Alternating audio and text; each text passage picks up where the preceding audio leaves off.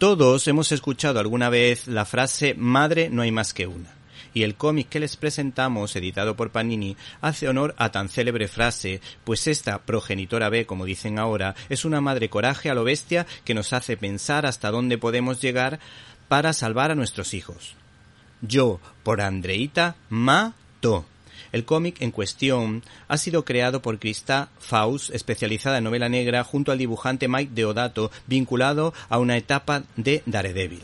Estos autores sitúan al lector en un barrio chungo en el que una madre soltera que lleva en su alma la educación de su hija, pues hace todo lo posible cuando la secuestran para poder encontrarla. Desde luego, podría perfectamente decir esta mujer, a Dios pongo por testigo de que haré todo lo posible por encontrarla viva. Pistola en mano, esta mujer se enfrentará a un grupo de mafiosos e incluso a un concejal corrupto. El cómic, lógicamente, no es para todos los públicos por su brutal violencia, y probablemente funcionaría bien en una película de acción. Y nos ofrece un flashback que está muy logrado.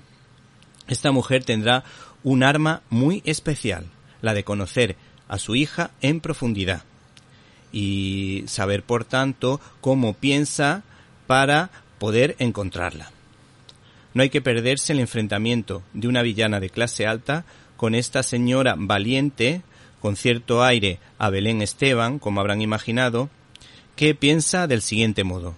Soy una madre, no tengo dinero, no tengo poder, pero lo que se refiere a mis hijos, no admito un no por respuesta.